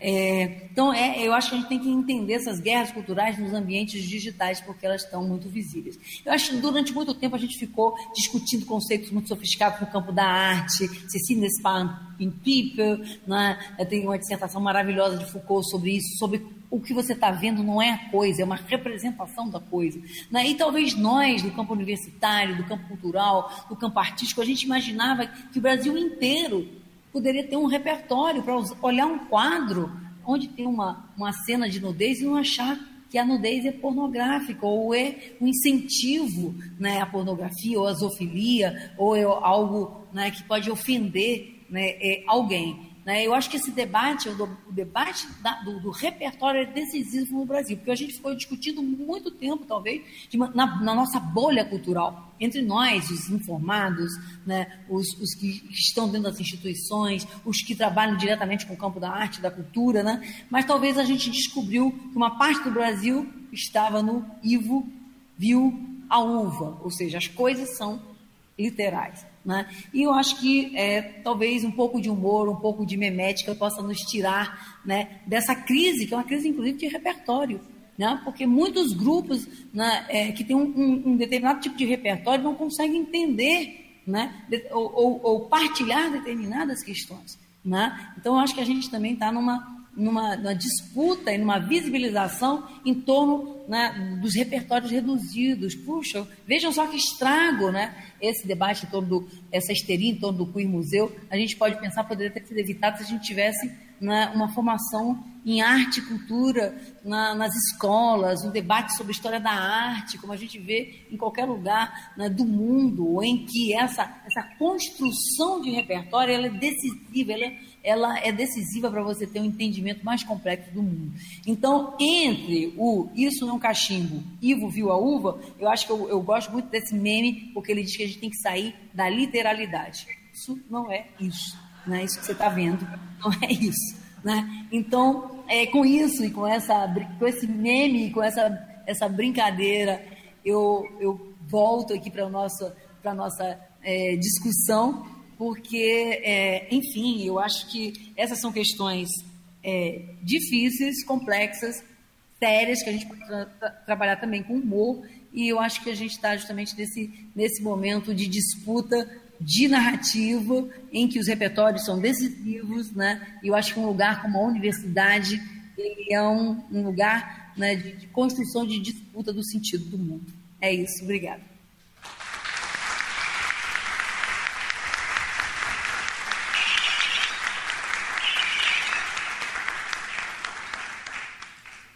Bom, eu acho que eu me estendi um pouco demais, né? Não, mas foi bem, foi bem, viu, Ivana? Muito bacana. Uma hora. Muito instigante, muito instigante. É, eu acho que é possível ainda abrir para a, a, algumas a, é, é, perguntas.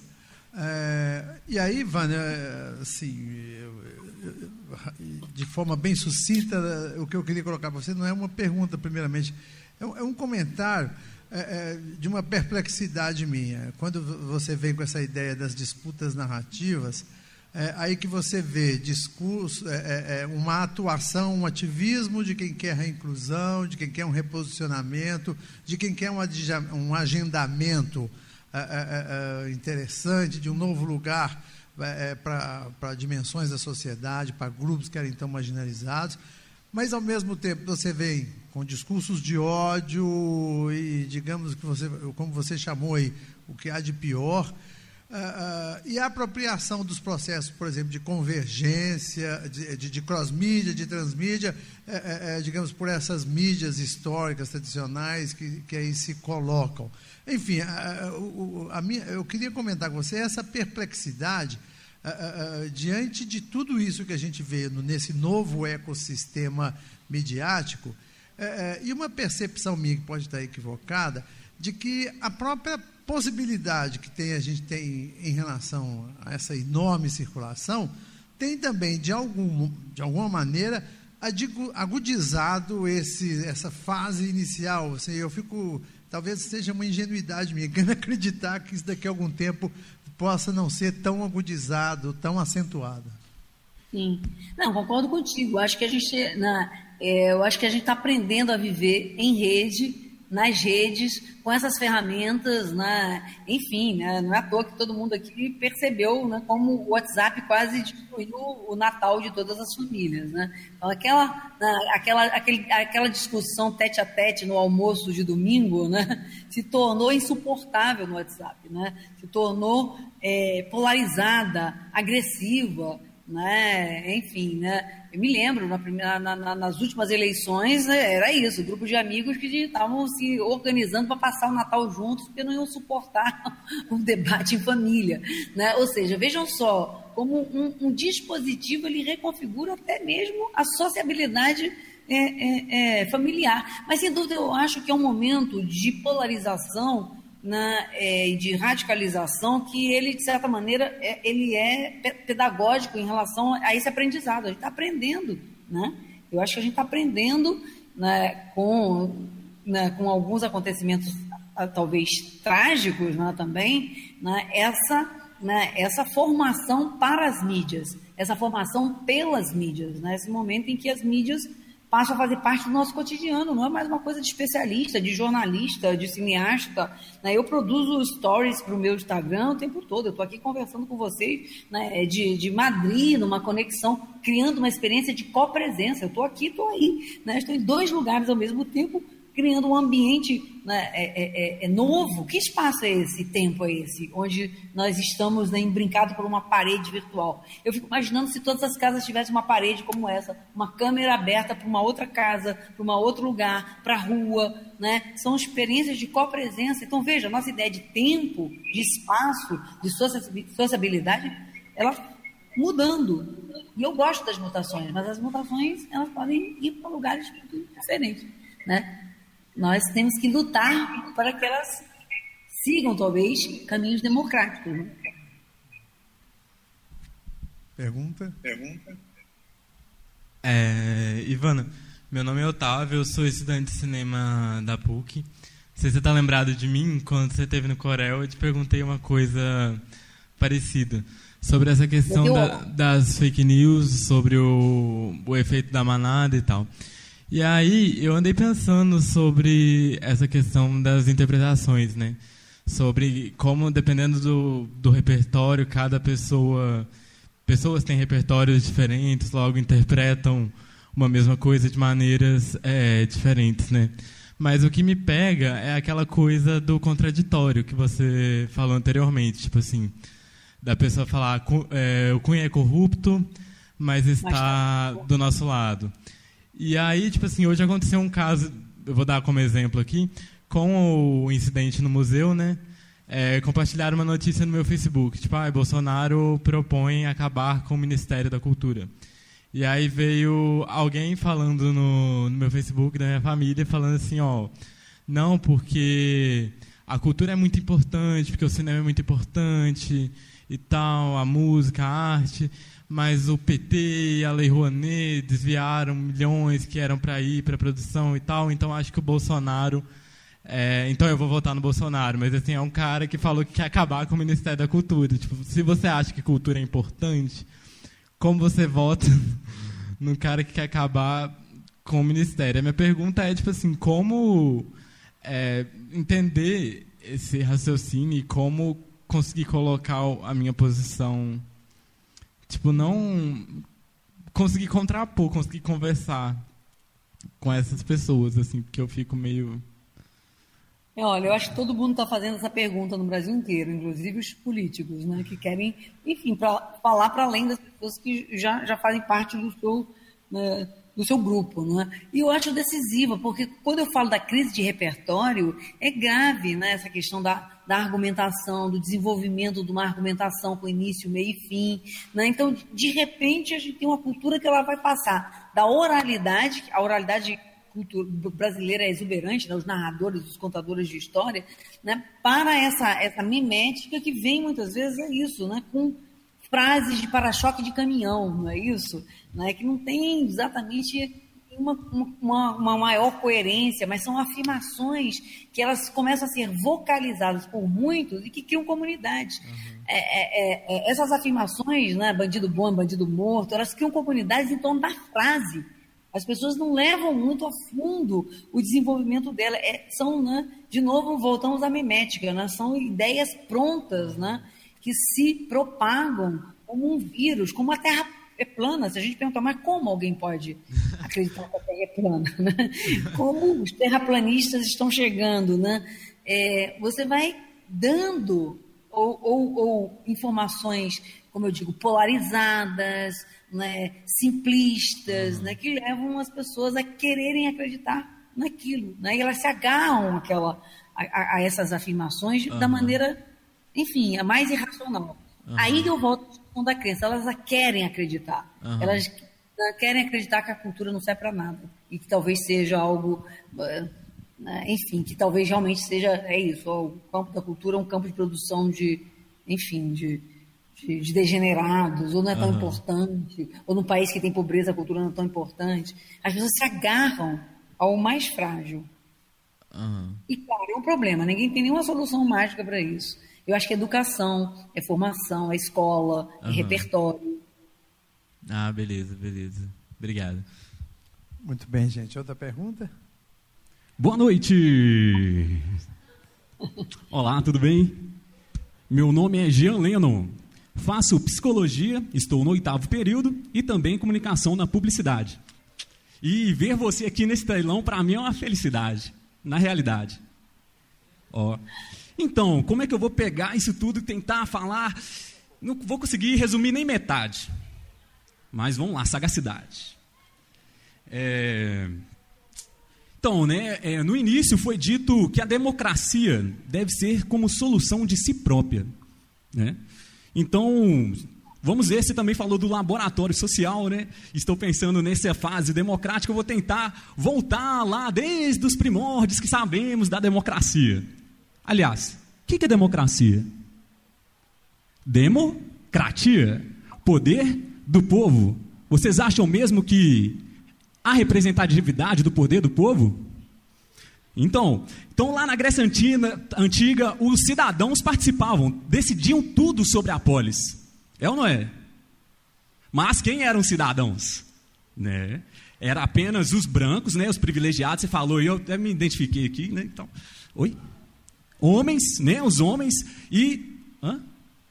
É, não, héteros. Falou héteros aqui. É, mas enfim, aqui é héteros, eles tinham uns homossexuais lá.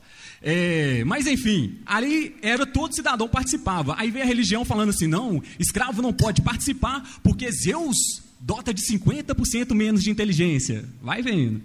E aí não, está descarregando, que eu vou ter que acelerar, né? Eu já estou aqui empolgado com a, com a, ideia. Então, mas aí nesse processo histórico tinha Esparta, né? Que era muito pela militar, né? Não tinha nessa questão política, era mais militar. Aí foi se passando e chegaram que no Brasil, se falou muito legal, desinventaram o Brasil, né? Que estava bem o índio, de boa aqui, tomando banho de cachoeira lá, democracia entre si ali.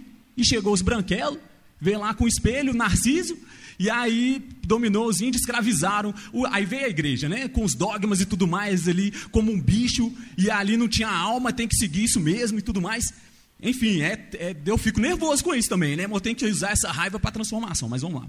É, aí dogmas, aí veio também lá do outro lado, Revolução Francesa. Essa aí me, me interessa muito, né? Que enquanto estava é, ali os burgueses, né? A, em frente à igreja, tipo assim, era indulgência, né? Pagava indulgência para você conseguir um pedaço no céu. Você trabalhava lá, pagava ô, indulgência. Ô, genuíno, ô, genuíno, desculpa, mas assim, é porque para Ivana lá, ela não, ela, a Ivana é elegantíssima e. Ok.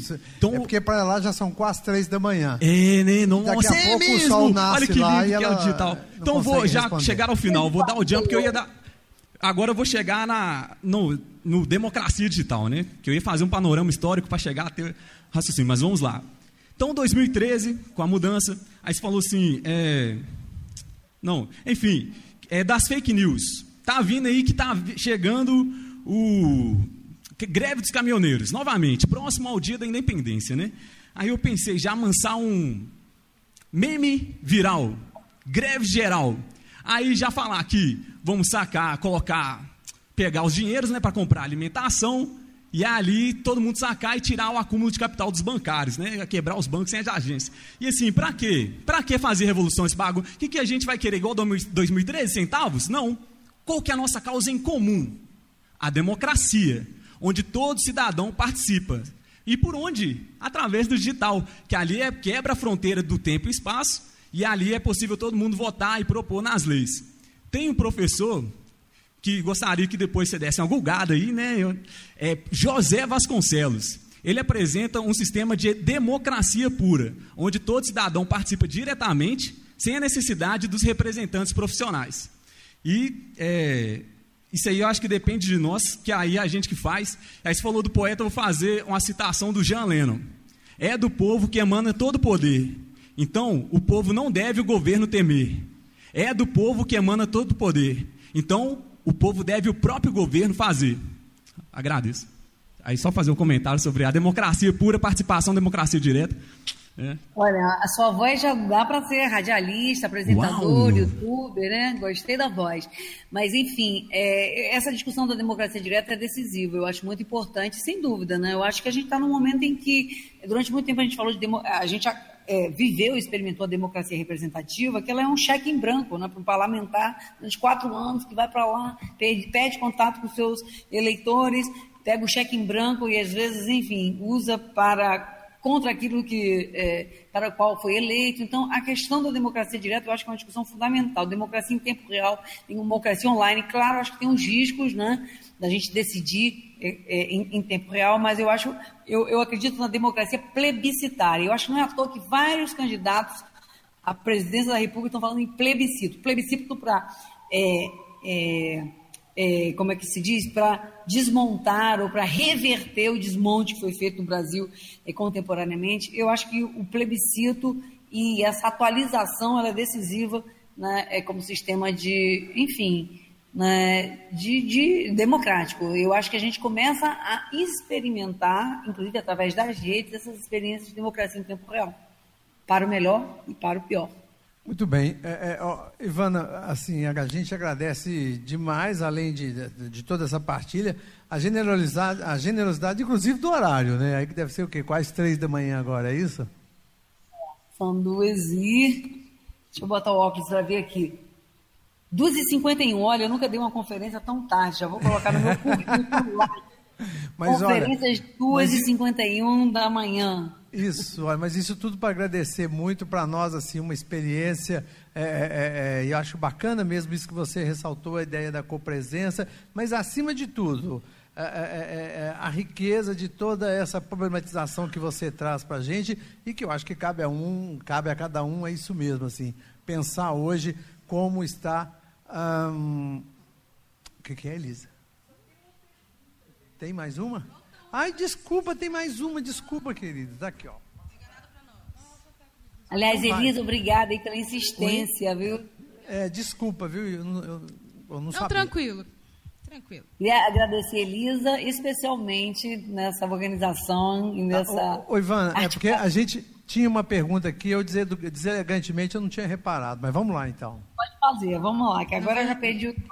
É, na verdade, assim, eu sou Anata, é, sou artista, favelada do Alto Veracruz. Eu acho importante sempre é, me localizar assim dentro das coisas.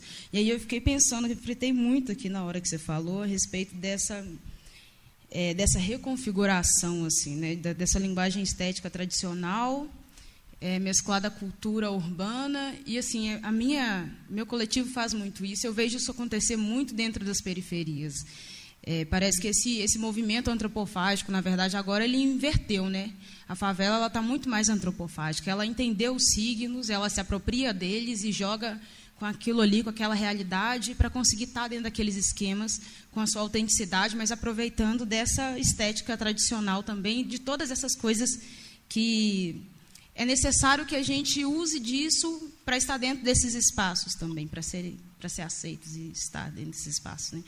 E na verdade, assim, eu queria era te perguntar, de dentro da sua pesquisa, quais foram os, os estudiosos, os teóricos periféricos que você conseguiu encontrar dentro dessa trajetória, essas pessoas que vão para além desse desse engajamento, dessa prática dentro do, dos vínculos digitais, mas que também pesquisam esses vínculos digitais. Você conseguiu encontrar pessoas para se para ter uma base ali falando a partir do olhar do outro, que é esse que você está, está se propõe a pesquisar também?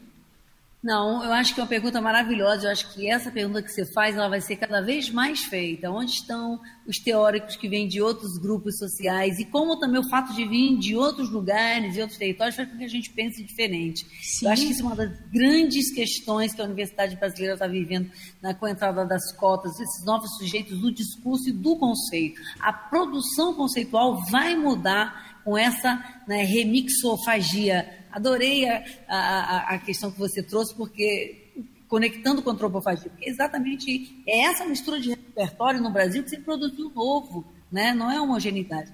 E aí eu te falo concretamente do Rio de Janeiro, por exemplo, né, um geógrafo como o Jailson Silva, da, na, que é, é da, do Observatório da, da, Maré, ele tem uma preocupação muito grande em trabalhar com a produção de mídia, as produções de, de território. Ele vem da geografia, trabalha muito com essa produção de, de mídia, essa ideia da reversão dos discursos. Né? Você então, ele, é, poderia eu, repetir o nome dele, por favor? Desculpe. Jailson Silva. Ele tem uns dois ou três livros, depois eu posso te, é, é, te mandar, só sobre a questão do território, os novos cariocas, sobre a favela, Eliane. Então, é o Observatório das Favelas. Coloca Jailson Silva, Jailson Silva e às vezes ele, ele assina também Jailson é, Silva Souza. Né? Observatório das Favelas tem vários textos dele sobre né, essa essa transformação que vem de baixo para cima. Então é muito bacana. Bom, eu fui secretária de Cidadania e Diversidade Cultural né, no Ministério da Cultura, né, na gestão do Juca Ferreira, e a gente trabalhava muito com os pontos de cultura. Então, na verdade, eu, eu fui também conhecendo isso, sabe? É, é a, a, produção de conhecimento que vem de matriz africana, com conceitos incríveis de tempo, de espaço, né? ou seja, a universidade tem que absorver essa produção de conhecimento, mais do que absorver, tem que colocar né, esses, esses, esses formadores populares na, na produção do conhecimento. Eu acho que aí sim a gente vai dar um salto né, gigante. Né? É. Então, muito obrigada aí pela questão que você e... trouxe, que eu acho que ela é decisiva. A disputa ela também é conceitual. Eu sei que vai... fechou assim, mas assim, é, é, essa construção ela só é, é, ela, ela só acontece quando a gente passa a hackear. E aí, assim, é. estar nos espaços acadêmicos também é hackear. E aí, assim, é só, é só assim para. Tem gente que é contra a cota, mas a importância dela é justamente isso. E ela foi um, um, um dos maiores métodos de hackeamento que foi feito pelo movimento negro, não foi partidário. Só isso mesmo. Não, é maravilhoso. E ela usa uma palavra hacker, né? Hackear. A gente está aqui no Media Lab, eles usam muito isso. A gente está falando de como abrir as instituições. Eu vim para cá para a gente trabalhar isso como abrir as instituições, né, a, a, infraestrutura física das instituições que já estão estabelecidas para esse hackeamento, né, para esse fora. Né, e é muito incrível que eles fazem isso aqui dentro de uma instituição, né, que é o Media Lab Prado, e eu acho que as universidades brasileiras estão entendendo isso, né, que não dá, a gente não vai conseguir salvar o Brasil só com um grupo, só com uma elite, ou vai todo mundo, né, ou a gente tem uma, uma formação de uma intelectualidade de massa, massiva, a inteligência popular brasileira, ou, enfim, né, nós vamos ser só uma. Nós seremos a. E como eu né? consigo entrar em contato com você para você me enviar o, o, livro que você falou que tem tá, aí? ivanabentes.gmail.com, tá bem? Você poderia repetir de novo, por favor, só porque eu... É meu nome, né, Ivana Bentes, tudo junto, arroba gmail.com. Aí fica para todo mundo aí que quiser trocar mais alguma ideia. Ok, muito obrigada. Muito obrigada a vocês todos. Obrigado, Ivana.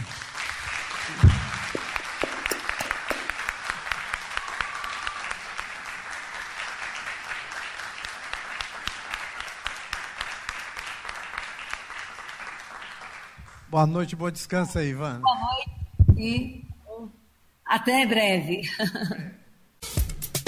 Essa foi uma produção do Lab SG para a Rádio Online PUC Minas. Ouça mais em fca.pucminas.br barra rádio.